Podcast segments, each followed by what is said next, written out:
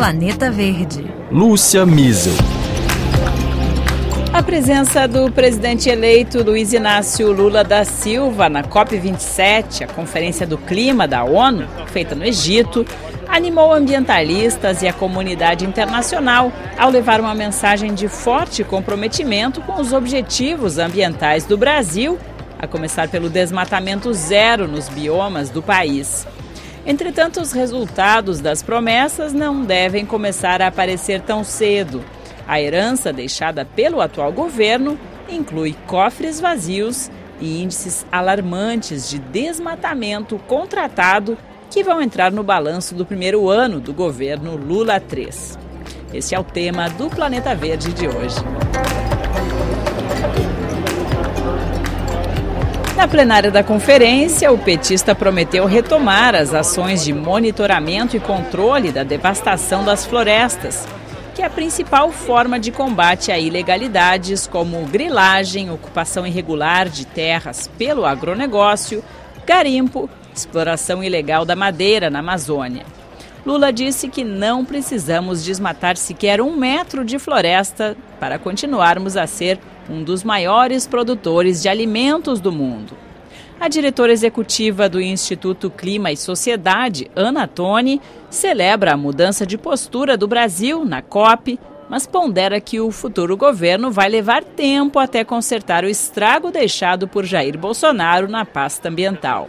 Bom, aqui na COP a gente está vendo não é só os brasileiros que estão aqui vendo já o futuro, mas é a comunidade internacional inteira olhando para o Brasil com o olhar do futuro. Agora, a expectativa é muito grande e as pessoas têm que entender, dentro e fora do Brasil, que é, o desmatamento da Amazônia para o ano que vem já foi contratado pelo Bolsonaro.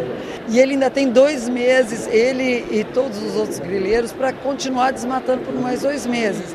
Então, o desmatamento da Amazônia vai continuar muito alto ano que vem. O Lula não consegue né, é, fazer. A gente vai começar a ver essas mudanças no outro ano. Aí eu perguntei para o coordenador da plataforma Map Biomas, Tasso Azevedo, o que exatamente isso significa. Ele que é um dos maiores especialistas do Brasil em monitoramento de desmatamento e queimadas. Desmatamento ele é medido né, entre agosto de um ano e julho do outro. Então, por exemplo, o desmatamento de 2022, que ainda não foi publicado, ele é de agosto de 2021 até julho de 2022.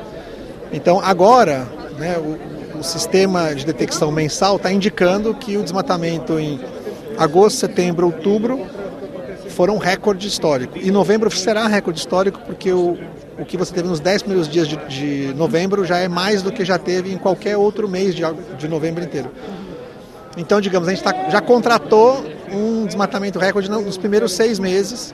Então tem que ter um esforço muito grande nos próximos seis meses para você poder empatar ou diminuir o desmatamento a retomada da fiscalização de uma área vasta como a Amazônia vai esbarrar também na falta de recursos. O projeto de lei orçamentária anual enviado pelo atual executivo ao Congresso prevê que o Ministério do Meio Ambiente vai ter 2 bilhões e 960 milhões de reais disponíveis no próximo ano. Isso significa 6,4% a menos do que em 2022. Vamos ouvir de novo o Tasso Azevedo. Então, tem uma série de coisas que são possíveis fazer né? e que não necessitam, digamos assim, de grandes aprovações no Congresso e tal, que são mais decisões políticas que acontecem no âmbito infralegal, né? que seria os decretos e tal, que são possíveis ser emplacados. Então, eu acho que se a gente fizer desocupação de terras indígenas, né? com ações que demonstrem claramente é, que você fará. Você não precisa fazer em todas, você faz em uma, duas, já deu sinal suficiente para que as outras se desocupem. Uhum. É, nós fazemos o embargo remoto, que é o embargo à distância, de todas as áreas desmatadas ilegalmente, por exemplo, a gente começa a trocar o sinal é, de, da expectativa de impunidade. Hoje, hoje o Brasil vive um momento em que a expectativa é de impunidade, então a ilegalidade perdura. 98% do desmatamento ilegal. O maior problema que a gente tem agora é que literalmente o, o, o orçamento foi totalmente desmontado. Né? Então não existe basicamente orçamento o próximo ano é, para nada praticamente né? na parte ambiental. Por enquanto a gente vai ter que se valer muito dos recursos do Fundo Amazônia para poder fazer essas ações logo no começo para mudar o sinal de perspectiva, né? E aí depois seguir com o que mais tem que fazer. O texto da PEC, o projeto de emenda constitucional da transição sobre o orçamento, que foi enviado ao Congresso na semana passada, prevê que as despesas com projetos socioambientais ou relativos às mudanças climáticas, que forem custeadas por recursos de doações, poderão romper aquela famosa regra do teto de gastos que está em vigor no país. E aí, na mira do futuro governo estão os 3 bilhões e 600 milhões de reais do Fundo Amazônia que estão bloqueados pelos dois maiores financiadores internacionais desse programa, a Noruega e a Alemanha.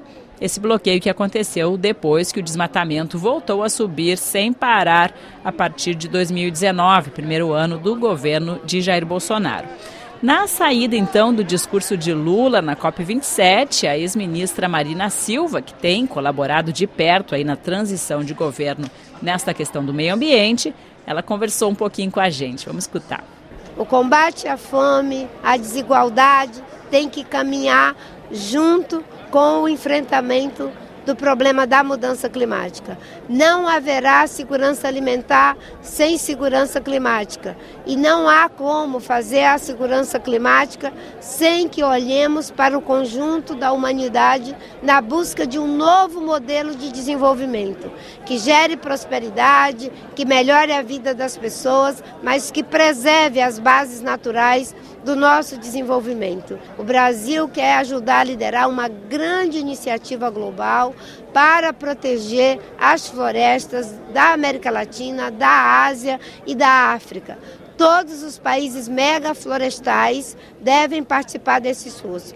O Brasil se soma a esses esforços. O Brasil, dessa vez, não veio para chantagear no discurso do presidente, veio para ajudar a resolver o problema. Porque, infelizmente, esses quatro anos era de chantagem, de dizer que só ia fazer o dever de casa se nos pagassem para isso. O Brasil vai fazer o dever de casa, quer cooperação, mas não condiciona a proteger suas florestas a que nos pague. Obviamente que muitos países estão mobilizados para nos ajudar.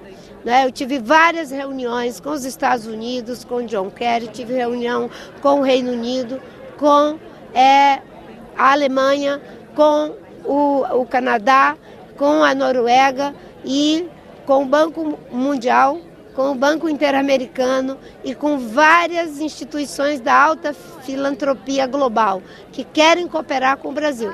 E nós estamos indicando o Fundo Amazônia como o desaguador inicial dessa cooperação para que a gente possa mobilizar muito rapidamente os recursos em várias direções, inclusive do combate ao desmatamento. Praticamente já como ministro, então. Eu não estou falando como ministro, estou falando é, como alguém que quer ver o Brasil avançar nessa agenda. É isso que eu quero. Acho que o Brasil fez um movimento que é muito bonito, uma frente ampla para derrotar o autoritarismo, o negacionismo, a destruição da Amazônia e recuperar a credibilidade, a autoestima do Brasil. O Brasil estava trancado pelo lado de fora como um párea ambiental. Ver o Brasil sendo celebrado, respeitado novamente, isso nos enche de orgulho e eu me sinto feliz de ter contribuído política, programática e, e eleitoralmente para que a gente tivesse isso aqui. Quem vai ser a equipe do presidente? Ele vai tomar a sua decisão agora, fazer um bom trabalho na equipe de transição, inclusive ampliando o grupo que está ali, formando grupos de trabalho com pessoas que são da área técnica para fazer os diagnósticos, chamando pessoas da própria sociedade civil que acumularam uma experiência enorme e têm propostas para que nos primeiros 100 dias a gente já possa fazer frente ao desmonte que está posto na agenda ambiental e em outras agendas né, da área social, de educação e de saúde. O Planeta Verde vai ficando por aqui, como você percebeu ainda em rescaldo da Conferência do Clima da ONU no Egito, a COP27. Era tanto assunto que a gente achou que valia a pena prolongar por mais um episódio só para este tema.